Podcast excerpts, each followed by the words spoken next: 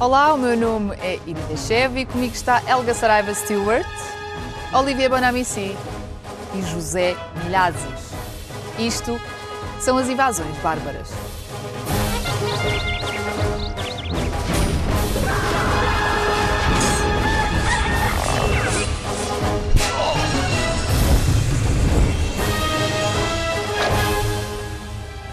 Sejam bem-vindos ao oitavo episódio da segunda temporada do Invasões Bárbaras, que agora também está em podcast. Começamos o programa de hoje com o tema assédio sexual. O assunto voltou a ser o centro de vários debates depois da entrevista que Sofia Arruda deu ao programa Alta Definição aqui na SIC. A atriz confessou que ficou sem trabalhar durante vários anos, depois de ter dito que não a um superior hierárquico que, nas palavras de Sofia Arruda, queria uma atenção pouco profissional. Helga, esta entrevista mexeu mais contigo do que aquilo que estavas à espera? Sim, uh, confesso que uh, foi, foi fascinante, uh, foi uma jornada um, ouvir a entrevista dela. Houve umas coisas que ela disse, ela mencionou como se sentiu vítima e também culpada. Um, a duvidar-se de si própria e, e, e, mais importante, sem, sem saber com quem falar.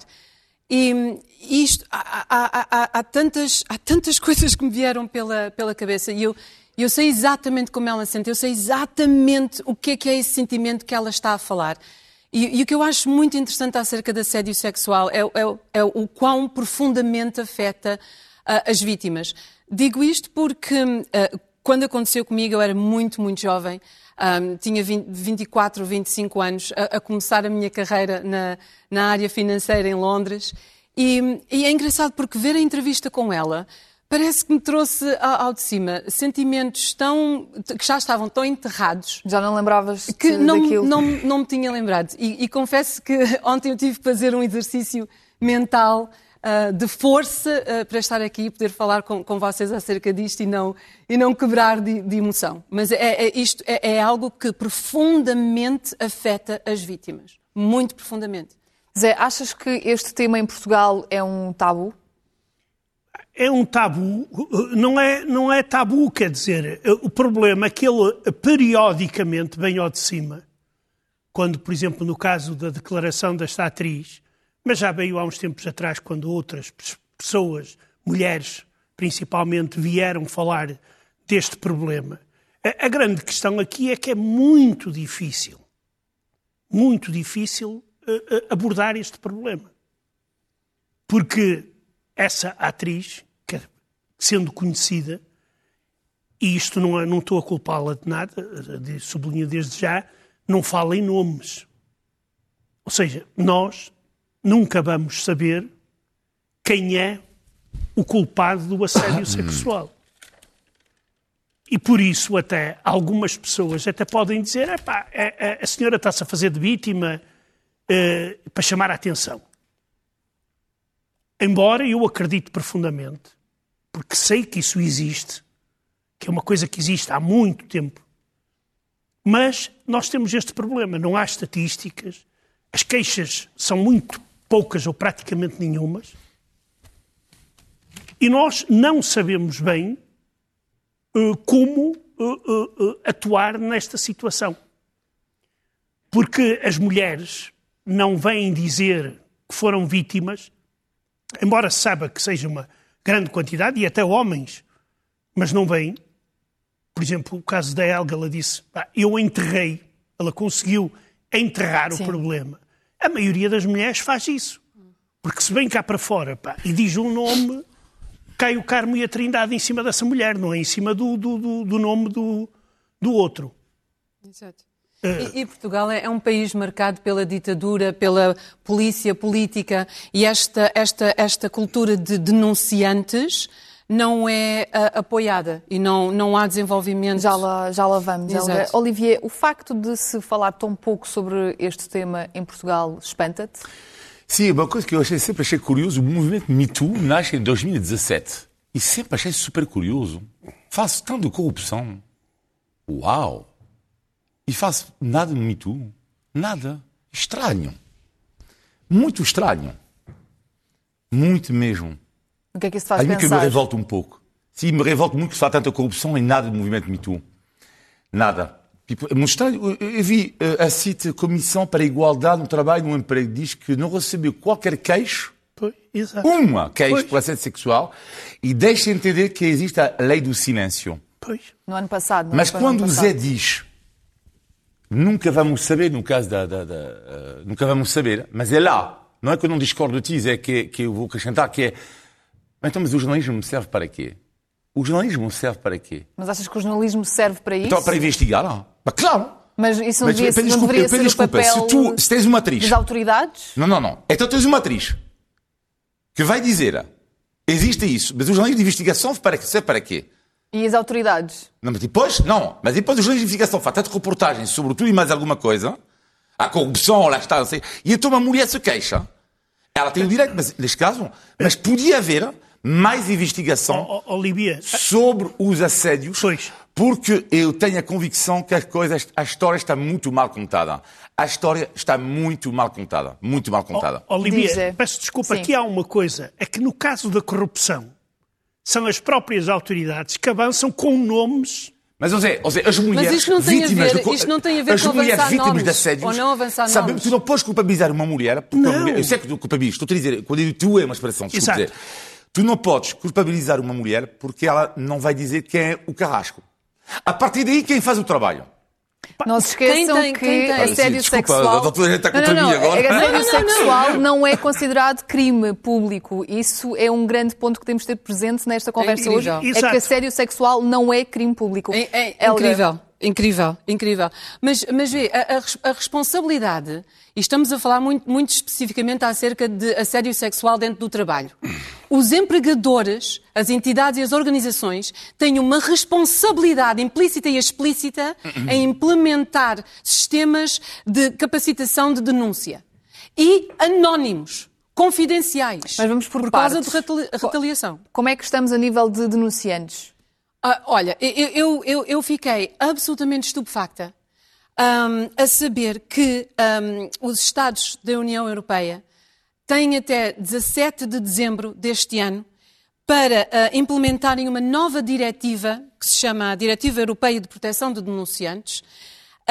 E, e- e- e eu penso, ah, isto é fantástico. Isto é fantástico porque isto vai encorajar ah, ah, processos e controles a serem implementados dentro das instituições e dentro das organizações para capacitar as pessoas a, a- a- mais transparência ah, e integridade. Ahm, no entanto, ahm, colegas, Irina, vocês acreditam que esta diretriz que é- é- é, vai até um certo ponto, só chega e só fala acerca da, da corrupção. Portanto, assédio sexual nem sequer está incorporado dentro desta diretiva. Ah, só incorpora corrupção e terrorismo. Ok? Ahm, ah, é, aplicável só a empresas de mais de 50 trabalhadores. Olhem para o tecido empresarial aqui em Portugal, 90 e não sei quantas das empresas em Portugal são micro, pequenas e médias empresas. Isto é só aplicável a empresas acima de 50 empregadores. E, por último, não garante confidencialidade e anonimato. Ou seja, está muito vulnerável à, à retaliação. Como é possível? Como é possível que nós não temos a decência e, e- e não só ah, um, olhar para o futuro de ver o quão beneficial é ter este tipo de procedimentos em, em, ah, ativos dentro das organizações. Zé, agora saltando do, do futuro para o passado, queres falar sobre o assédio sexual na história? Bah, o- o assédio sexual sempre existiu. Desde que existem homens e mulheres, e mais fortes e mais fracos, ele existiu. Na maioria dos casos eram as mulheres fruto de assédio sexual, e ainda mais até de violação, desde que o homem fosse tivesse uma condição social maior, ou etc., o direito de primeira noite, etc., etc., etc.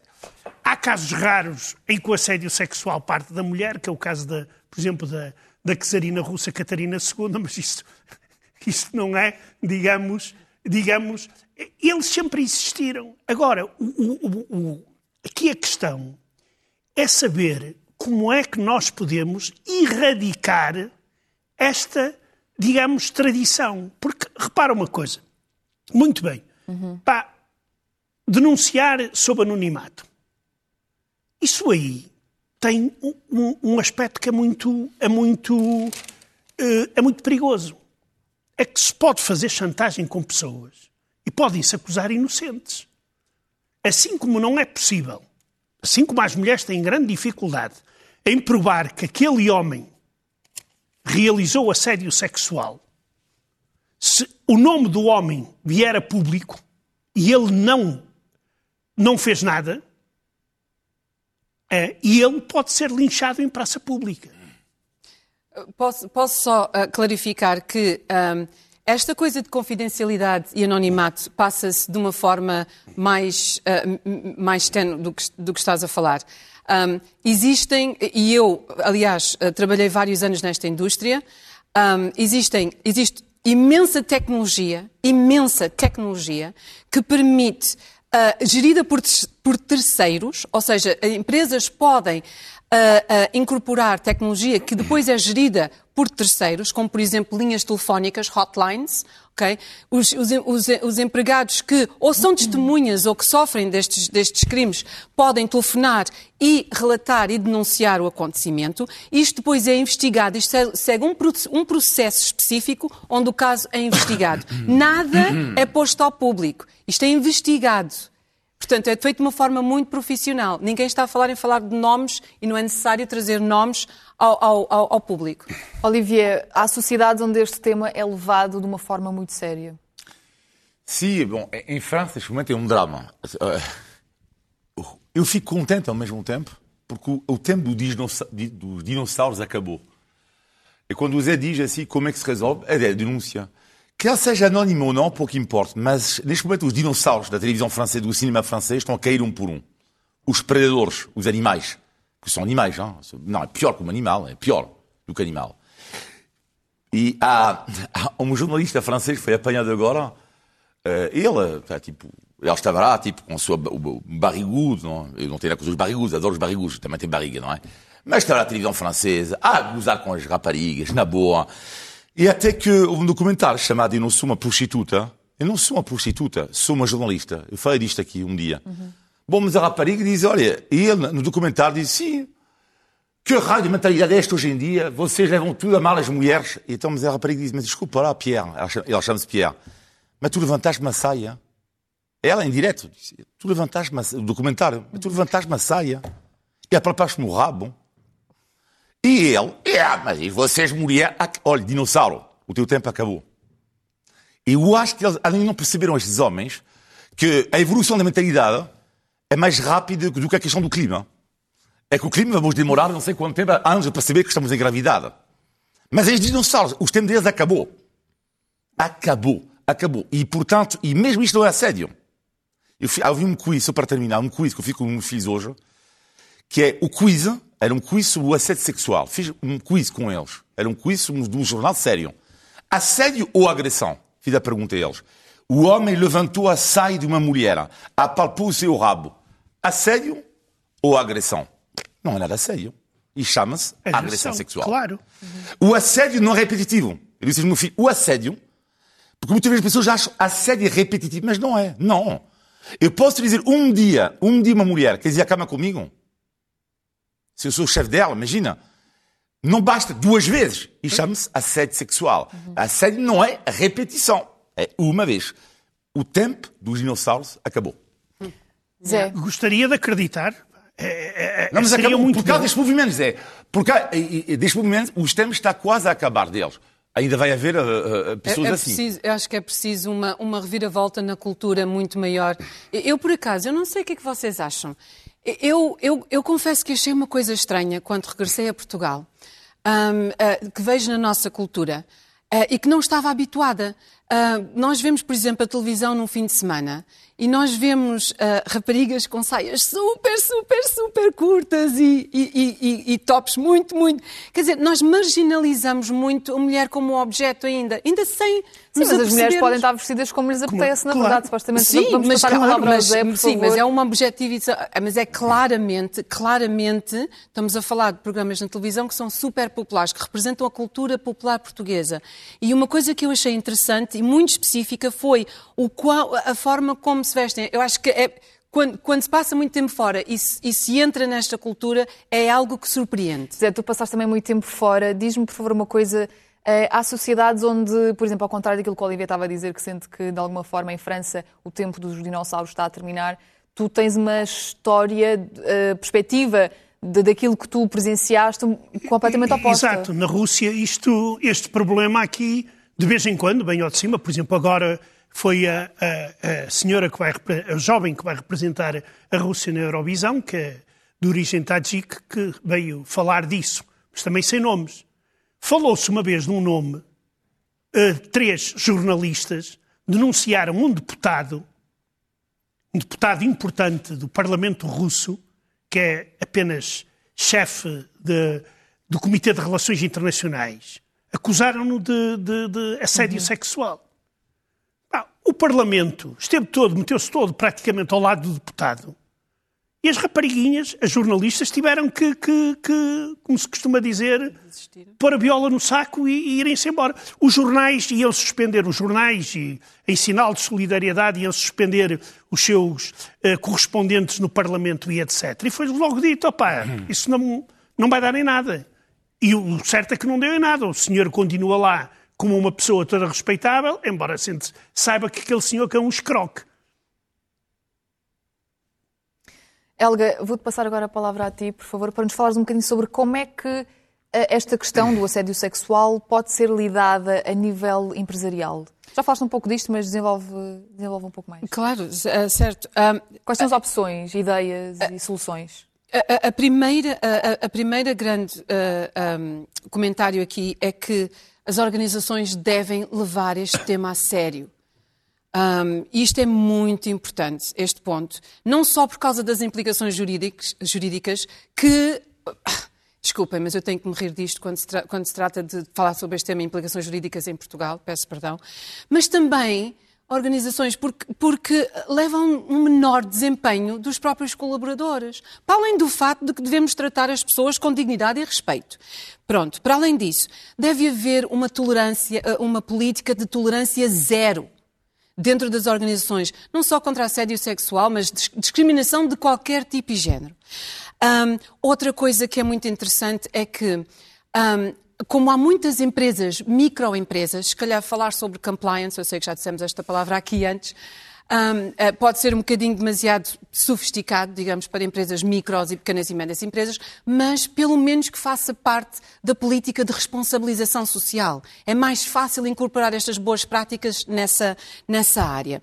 Uh, implementem mecanismos de, de reporting para fazer denúncias administrados por terceiros e que sejam confidenciais. A confidencialidade, não só das testemunhas, mas também das vítimas, é muito importante. E os casos que sejam tratados com um processo específico in-house. a capacitação à denúncia é, é muito importante. Uh, códigos de ética e conduta e sensibilização à informação. Webinars e treino há empresas que podem fazer webinars e treino de sensibilização a este tipo de, a este tipo de, de, de, de incidentes. E outra coisa terminar, muito importante é que, depois de terem isto implementado, por favor, tratem isto de uma forma coerente. Sem coerência não, não, não se vai conseguir uh, uh, alcançar mudança de comportamento. Um pequeno webinar pela nossa Helga aqui. Obrigada, Helga. Olivier, qual é que é o balanço que tu fazes de, do movimento Me Too? É, é inacreditável. Eu, eu, sou, é, eu digo que é uma das coisas mais inacreditáveis que aconteceram nos últimos anos, que é porquê? Porque a palavra liberta-se. E conheço amigas que são, foram vítimas de, de, de, de assédio sexual e que ainda não falaram. Uhum. Ainda não falaram. E revolta-me a mim, às vezes, ouvir pessoas que dizem: Ah, a mulher não fala. Porquê é que ela não falou à altura? A sério, isto é surreal. Isto é, isto é de uma barbaridade, isto é de uma falta de, de, de inteligência emocional. Porque, claro que é complexo. Tu achas que aqui o quê? Tu vais falar de repente assim? Não. E este movimento de tu liberta a palavra. Uhum. Agora, claro, também cuidado. Que também não quero entrar numa sociedade, é isso que eu queria dizer, que onde um homem diz qualquer coisa a uma mulher, assédio, Agressão, não. Tem direito de convidar uma mulher a jantar, tem direito de dizer que tu és bonita, tem direito de dizer que tu és charmosa, tem o direito... Tem direito e, também de obter respostas, não, mas eu quero, não, mas isto, também, não é? Não, mas que seja claro isto. Tem direito disto. E que Como seja tem claro. o direito também de obter respostas, lá está. E ao contrário. É, exato, exato. E vice-versa. Claro, e acontece muitas vezes. Eu, eu até Não, gosto, não, eu até não, gosto não muito. acontece. Não eu gosto Não, não, muito pá, não quando me acontece. Não, não, mas isto, não, não acontece. Mas isto, eu quero ter o direito do homem de seduzir. Eu não quero que esta sociedade Pois. me priva disto. Mas, ao mesmo tempo, quando faço o balanço, é positivo. E para terminar, uma grande amiga minha disse-me ontem, quando era criança, ela é portuguesa, na escola os rapazes todos apapavam o rabo. Na boa. Pá, bing, bing, bing, bing, bing. E ela dizia, tem que me defender. O tempo dos dinossauros acabou. Hoje em dia, ainda bem, ainda bem, hoje em dia, já não é permitido, bem-vindo, apalpar o rabo de uma rapariga mesmo de 8 anos, porque queres apalpar o rabo de uma rapariga. Não. Tu podes engatar, escrever uma carta, dizer tens olhos lindos. Sim. Convide-me, pá, vou-te fazer uma... Mas apalpar o rabo. Estes tempos já acabaram. Mas eh, deixa-me só. Sim, acrescentar aqui uma 30 coisa. segundos, claro. Eh, eh, eh, o que disse é a Helga, rápido, tá e bem? disse muito bem, muito rápido. A Helga disse muito bem de- de- das denúncias anónimas e etc. Só que se começa um processo em Portugal, toda a gente sabe como é que acaba o segredo de justiça em Portugal. Ou melhor, como é que ele é gerido. Se não há segredo na justiça, em processos, como é que as pessoas vão, vão denunciar ou vão queixar-se? Se no outro dia estão, estão nas capas da- de, alguns jornais, eh, logo, ou de algumas, ou de, n- em algumas televisões. Pe- Pensem nisso e Não, vê a, a tecnologia permite que tu denuncies anonimamente e depois o caso é administrado por terceiros. Aliás, nós temos empresas aqui em Portugal. Sim, mas isso Mas, depois então, vai mas para é tudo não tratado vai? por Ah, seres humanos, não, é? Não sempre. Depende, depende da- do caso. Há casos, os, graves, os casos mais graves podem ir à justiça, mas é tudo feito muito, muito Ficam profissionalmente. estas questões colocadas, ficam estas questões no ar e agora vamos tentar aliviar um bocadinho o ambiente com um tema mais leve da nossa rubrica Postais da Lusitânia. Esta semana temos o vídeo de Gonçalo Neves. Olá, invasores. Ahm, aposto que vocês devem receber montes de vídeos todas as semanas de malta a dizer o quão maravilhoso Portugal é, pelo que decidi fazer algo um bocadinho diferente e queixar-me de algo muito tuga. Ah, não é a condução, Helga, peço imensa desculpa, mas somos todos excelentes condutores. Ah, não, ah, é a nossa incapacidade de fazer planos. E isso é visível numa coisa tão simples como marcar um jantar. Se alguém do meu grupo de amigos sugere, malta, bora jantar daqui a uma semana, neste sítio, a esta hora, já sei que nos dias seguintes vai ser um back and forth de alterações de lugar, de hora, um não pode ir porque foi arrancar um dente, o outro foi lá com a avó semana passada e não lhe apetece, e no final de contas acabam por ir três ou quatro pessoas em vez de oito ou nove como era suposto. Se calhar isto é uma particularidade do meu grupo de amigos, e se assim for, se calhar tenho de arranjar amigos novos, se bem que com a minha idade já não é muito fácil. Mas pronto, queria só partilhar aqui esta minha irritação com vocês e a ver se me acompanham ou não. E pronto, eh, saudações e obrigado por fazerem o Invasões com essa boa energia eh, todas as semanas. Tchau, tchau! Tchau, tchau.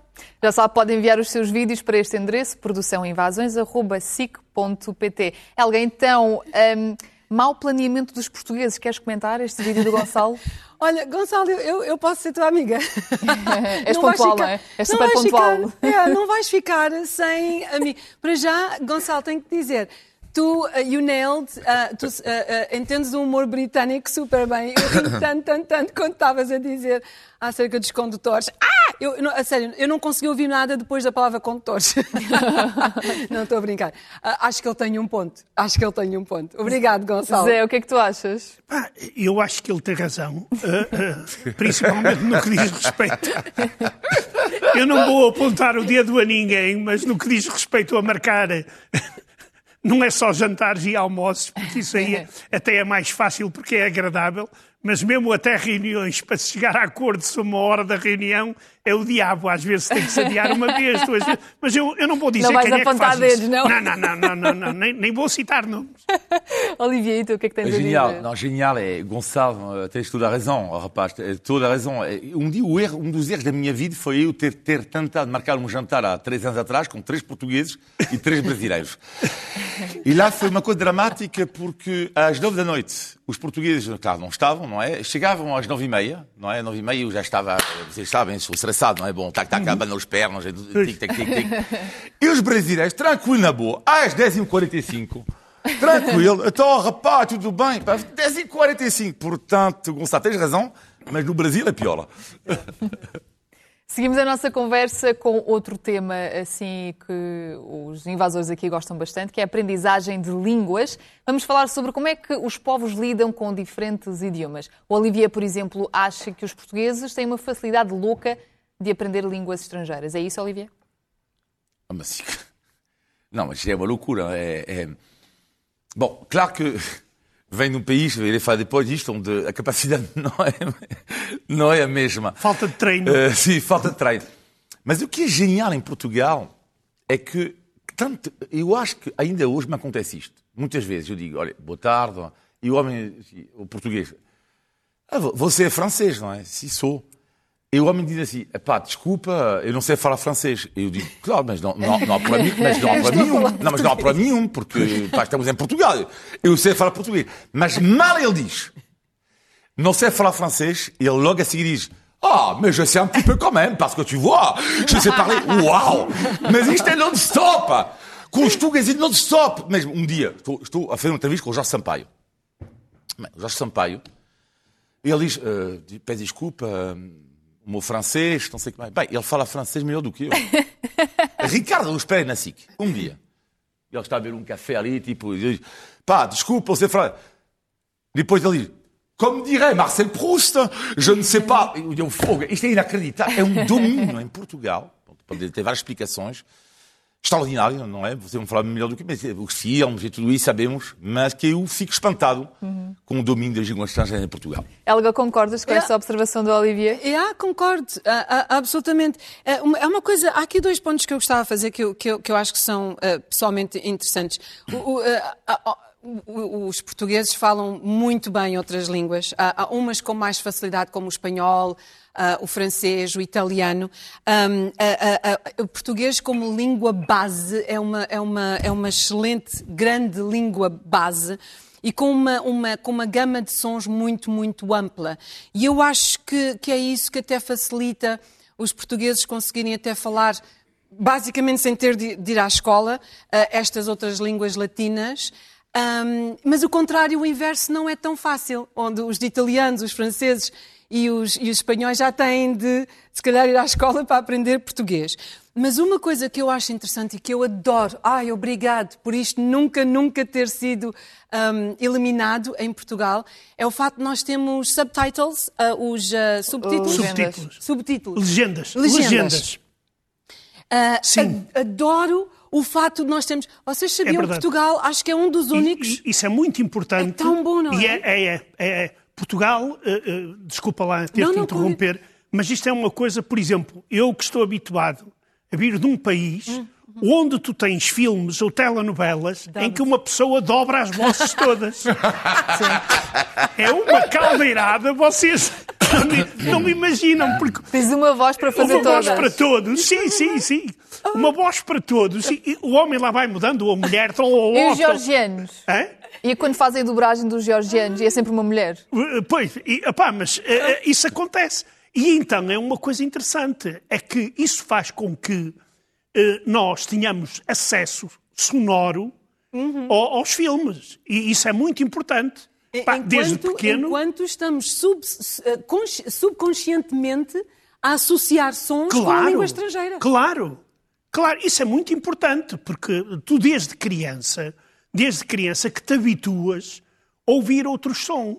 E tu falaste de uma coisa muito importante, que é a nossa fonética. A nossa fonética é riquíssima. E quando nós eh, estamos a aprender, claro que às vezes, pá, por exemplo, há um problema que é o, o trocar os Vs pelos Vs. eh, no norte, por exemplo, em russo, dá a barraca Adoro. da braba, porque há palavras que se trocas o V pelo V, bem, não te digo nada. É um 38. Mas, em geral, em geral, nós temos essa grande capacidade eh, eh, eh, de, de aprender. E também temos outra motivação, que é o português não é uma língua internacional no sentido em que nós possamos. Mas eu, nessa parte, eu falo depois. Já falas sobre isso. Exato. Ainda a propósito do que estavas a mencionar, que nos países de leste há sempre uma voz a fazer a dobragem de todas. Os georgianos, normalmente, nos filmes soviéticos, tinham, eram sempre dobrados por uma voz feminina. Então, quando eu era criança, eu pensava que todos os georgianos falavam assim. Pensava que toda a gente falava assim. Olivier, ora, um, fala-nos sobre o domínio da língua inglesa no mundo. Eu acho que é, eh, que é, eh, é uma evidência eh, hoje em dia, não é? O que, agora, o que é que eu acho é que, e está mais do que provado hoje em dia, que é o inglês tem que ser hoje em dia como uma espécie de coisa adquirida. Hoje em dia tu não consegues ter um trabalho normal, normal, pronto, em geral, não é? Em geral, sem dominar o inglês. Bom, só que uma questão ali, neste momento, que é Houve um estudo feito em França sobre o recrutamento das pessoas, onde os quadros, as empresas diziam, mas o critério número um já não é inglês. Porquê? Porque uma pessoa, hoje em dia, que é quadro, Tem que é, que é a língua número um no mundo. Pronto, é a língua. E, quando eu digo número um no mundo, estamos de acordo. Não? Mas, e depois, e o quê? E depois eles estão a dizer que deixa-me dar duas línguas, que eles pedem o russo, em França, o russo e português. Uh, e, o russo, e o russo e o português. Uh, uh, porque, é assim, uma pessoa não pode achar que só uma língua dá, acabou. E também, olha, os dinossauros acabaram. Ah, é a mesma coisa. Os dinossauros acabaram. Exato. Uma língua estrangeira não dá. E mesmo, imagina que tu estás em Portugal, e por acaso hoje gosto, quando, quando preparo as invasões, não é? Gosto de falar com pessoas acerca do tema. E falei com uma pessoa que trabalha na BNP, no Banco Nacional de Paribas, ah. que está a, tem, tem milhares de postos de emprego em Portugal agora. Eu perguntei a ele, olha, desculpa lá, qual é a língua no, no vosso trabalho? Inglês. Tudo bem. Mas perguntei, olha, sendo um banco francês, saber do francês é ou não uma mais-valia? Claro, caramba, isto é, uma, é óbvio.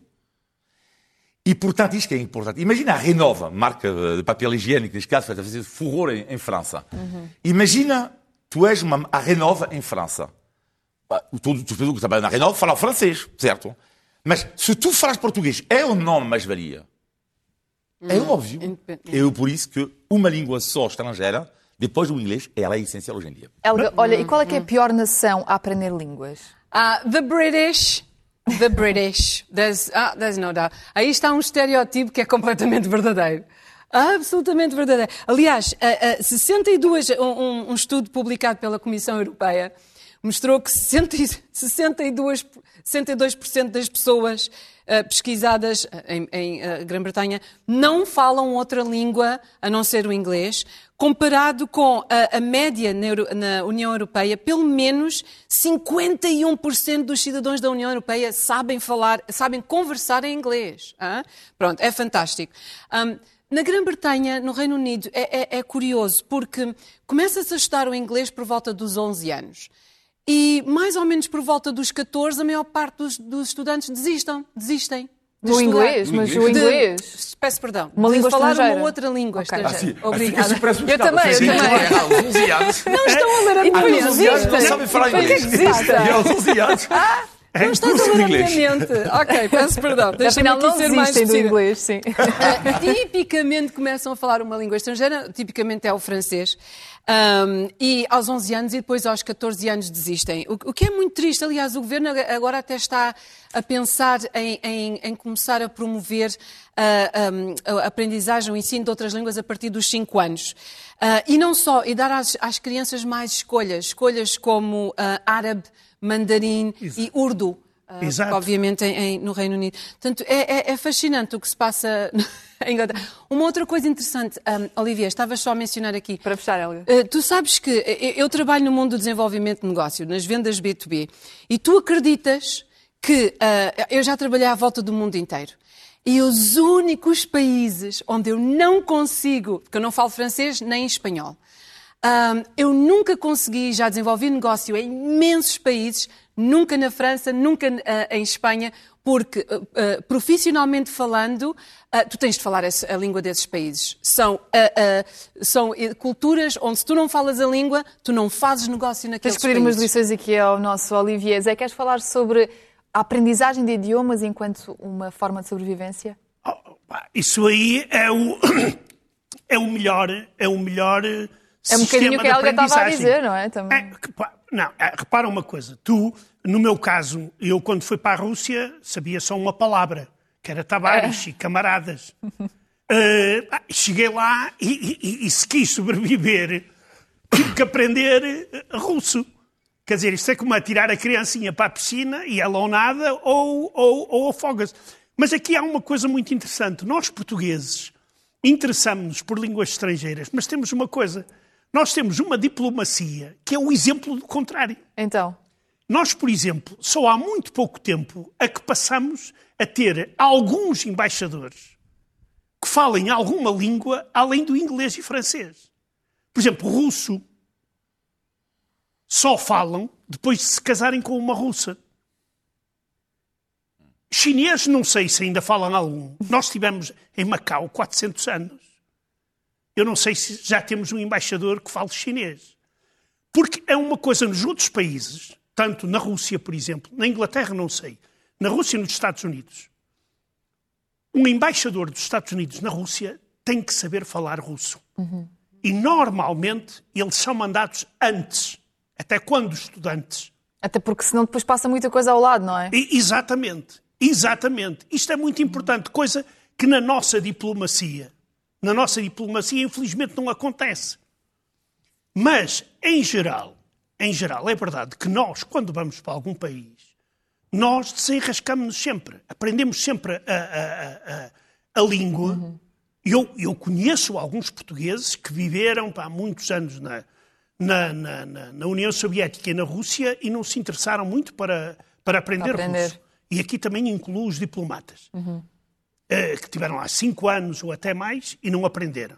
Pá, mas isso aí é, é- é uma opção. A maioria, claro, do- dos portugueses, e vê-se mesmo em França, os portugueses em França, acabam mesmo sendo, muitas vezes, naquela altura, nos anos 60 e 70, analfabetos. E eles tentavam aprender o francês com todas aquelas dificuldades e coisas como o avec, por exemplo. Vai ali um avec, que a senhora queria dizer que vai ali um cão. Mas confundia o cão com o cão e então lá ia um avec. Pronto, mas mesmo assim nós esforçámos-nos. Olivier, ouvi dizer que há sítios onde falar outras línguas, que não a língua daquele país, acaba por ser um motivo de gozo. Sim, De ridicularização. Em França, se a, geração atual ela já mudou. Ou seja, o Macron é o primeiro presidente francês que fala corretamente inglês. É o primeiro. Nunca houve. Nunca houve. Era uma vergonha. Bom, mas eu, pessoas da minha geração, é- isto é uma vergonha. É que o nível de. Isto é muito vergonhoso. Tipo, ou seja, ah, eu lembro muito bem quando, ah, na altura, nos anos 90 em França, havia a contra-informação e havia um boneco, que era um jornalista, vamos imaginar, o Rodrigues Carvalho, não é? O boneco dele, não é? E, e ele era gozado só por uma razão. É que ele falava bem inglês. Portanto, era um jornalista francês, não é? De um telejornal. E ele falava super bem inglês. Bem, foi- era um gozo. Ai, Toda a gente dizia, epá, porque em França, na altura, mesmo ainda hoje, falar bem inglês é armar-se em esperto. Tipo, yeah, ué, ai, ué, olá, uau, uh, uh. Pá, calma, pá, faz normalmente, gostam. pá. Olivia, Faz normalmente. My Taylor is rich. My Taylor is rich. Oh, oh. The, the- butter is good. Pronto, isto é, isto é que é bem visto. Tu- tu não good. Não, faz. esquece. The butter Tens is good. imenso jeito, Olivier. Não, mas é verdade, estou a dizer, estou a dizer a Não, é realidade verdade, é social. verdade. Exato. Hoje em dia a mentalidade, a, a mentalidade, a mentalidade mudou, mudou Pois, claramente. Só, só, só para acrescentar uma coisa, Olivier. Isso aí tem uma explicação histórica do francês, que é o que está a acontecer com o inglês. Porque o francês era o inglês do século XIX e até aos anos 60 ou 70 do século XX. E perderam o Mas, pudor. olha, José, Toda- José, toda há, a há- gente. Há um ditado que diz extraordinário em França, que diz o seguinte: os franceses. Pá, desculpa, embaixador de França, não sei, não conheço. mas Desculpa. Agora, Vai desculpa, passar a conhecer eu não quero agora. que me retire a cidade francesa. Os franceses não têm qualquer dificuldade com as línguas francesas, as línguas estrangeiras, desde que seja a língua francesa. Ah, yeah. Ah, Não, isso é Bem, completamente verdade. Mas, mas, é, mas é, completamente é, verdade. pá, tu Ah, tinha- o quê? tu- as É influências. verdade. É pois. verdade. Mas, Olha- mas as coisas estão a mudar um pouco. Pois eu vos estavam. prometo, Prometes. Então, porque a França. Vos então, prometo que as coisas estão a mudar um Claro. pouco. Porque a França deixa de ser o centro do mundo. Paris Isso, deixa de isso. ser o centro do Sim, mundo. mas as coisas estão a mudar. Mas, José, tu imagina, eu tinha 17 anos de idade, eu na escola, a 17 anos de idade, é que o meu nível de inglês, era o professor chegava lá, hello, hello. Ele tinha um relógio assim, tipo, eu não queria acreditar, 17 anos, eu já tinha 15, anos- 10, 10 anos de inglês, não é? Zoom! The question is, what time is it? Oh, God. Eram Não, é 17 só anos tipo- eh, E tu respondias, it is time. Oh, oh Helga, conta-nos lá. Vol- time. vamos- oh, Olivia, vamos Desculpa. voltar ao idioma português. Helga, o português é difícil de aprender? O português ou o inglês? O português. Ah, eu, Ou seja, não para ti, não é? Não, não para ti.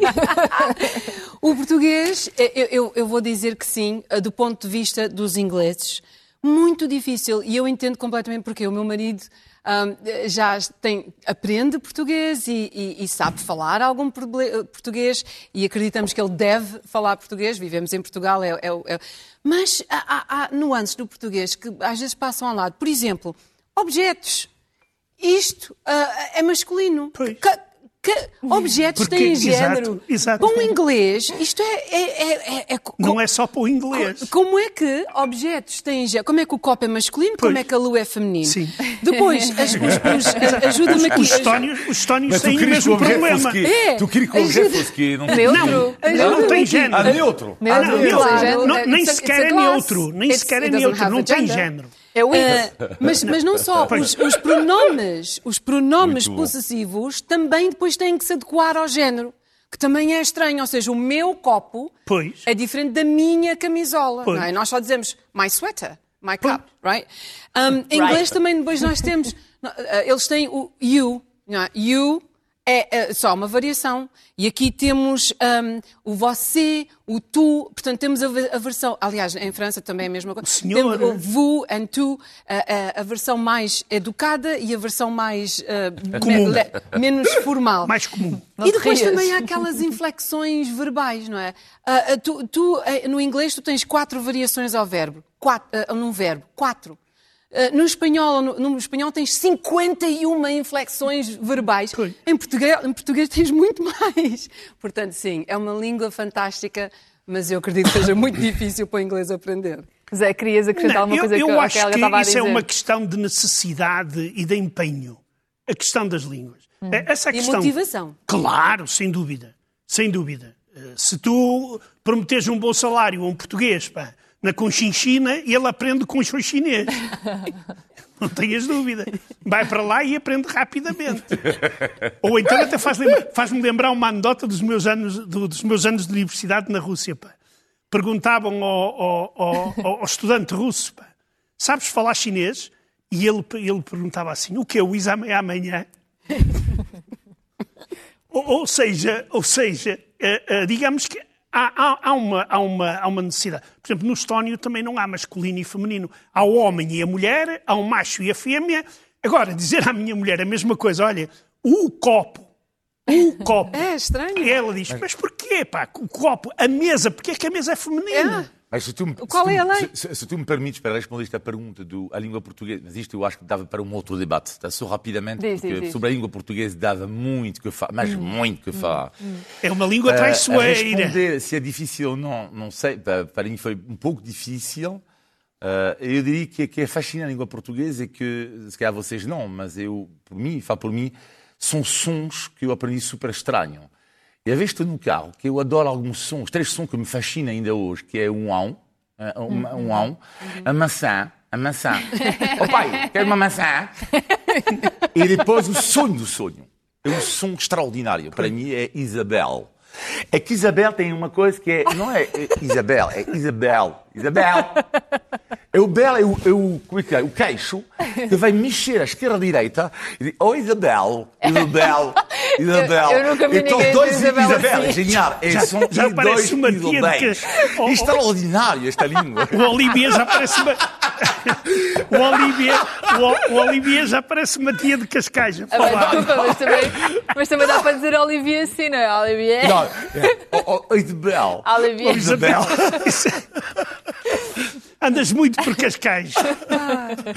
Zé, tu queres acrescentar sobre o facto uh, da língua portuguesa ser pouco conhecida no mundo, até que nem é. Quer dizer, não, não é muito. Não repara é uma coisa: é? pessoas que falam português no mundo são muitos. Nós estamos no, nos primeiros lugares de, em termos de, de, número de pessoas que falam português. 24 milhões, não é? De, não, de muito mais. Não, não, não é só isso. Nós temos os brasileiros que falam português, exato, exato. por enquanto. Por enquanto. Só, e só o Brasil são cento e não sei quantos milhões de, habitantes. Hum. Ou seja, o Portugal deve andar aí no quinto lugar, entre o quinto e o oitavo, em, em termos de, número de, falantes. Claro que uh, isto é importante se fores trabalhar para o Brasil. Agora, se tu fores trabalhar, por exemplo, ou para Macau, por exemplo, ainda, mas agora, se tu fores trabalhar para a Inglaterra, pá, ela serve-te de pouco. A não ser que vais trabalhar para, para a Embaixada Portuguesa ou para, ou para uma empresa portuguesa e tudo isso. E é, é isso que eu falo de que o português não é uma língua, não é uma língua tão internacionalizada até como devia ser. Sim, ainda, ainda. Sim. E com esta fechamos, ou melhor, quase que fechamos, porque estamos quase a chegar ao fim do programa, mas antes, cada um de nós vai acrescentar uma informação extra e começo eu e hoje falo-vos de Moçambique, onde se estima que mais de 950 mil pessoas precisem de ajuda alimentar urgente. Uma necessidade que já existia, mas que foi agravada pelos recentes ataques na Vila de Palma, em Cabo Delgado. Fica aqui um apelo para todos aqueles que quiserem ajudar. Podem fazê-lo através da Caritas ou da Cruz Vermelha Portuguesa e está tudo nos sites destas associações. Zé? Uh, eu, como o nosso programa, o primeiro programa uh, no 25 de Abril, claro que aproveito para desejar a todos os telespectadores uh, uma, uma grande festa, o 25 de Abril, como Festa da Liberdade. Mas também aproveito para lançar um repto às nossas autoridades, nomeadamente ao Presidente e ao Primeiro-Ministro, se é que eles veem o nosso programa, ou os assessores dele veem, que era para não se esquecerem de celebrar também o 25 de novembro de 1975. Porque sem o 25 de novembro de 1975, o 25 de abril não teria sido o que foi. Morreu o projeto, por enquanto, morreu por enquanto o projeto da Superliga Europeia de Futebol e obrigado aos clubes ingleses, aos adeptos dos clubes ingleses que decidiram lá estar. Cuidado, mas o, o nosso futebol não é este, não é isto. E adorei um post acerca deste homem, Fiorentino Pérez, o presidente do Real Madrid, um twist que diz Fiorentina Pérez agora já propõe a criação de uma Super Espanha formada exclusivamente pelos cidadãos mais ricos. É isso, era mais ou menos o que querias fazer, Fiorentino, mas acabou, acabou, por enquanto. Os uh, Washingtonians, uh, ou os cidadãos de, cidadãos de Washington, e logo a seguir os cidadãos de Nova York, receberam mais do que uma vacina anti-Covid quando chegaram para fazer a sua marcação e havia uma promoção chamada Joints for Jabs oferecida por uma organização social que queria encorajar os residentes tomar vacinas e, ao mesmo tempo, a lobby os líderes do serviço público a modernizar as leis sobre o consumo de marihuana. Charrinho. um dos uh, sortudos disse: Tomei a vacina e, ao mesmo tempo, ao fumar o charro, Uh, fiz algo acerca das dores crónicas nas costas. Ah, isto é o que eu chamo um verdadeiro 2 a 1 um à moda dos Estados Unidos da América. Não tomou, não tomou várias vacinas. Obrigada por ter estado connosco. Estes quatro invasores bárbaros regressam na próxima semana. Até lá.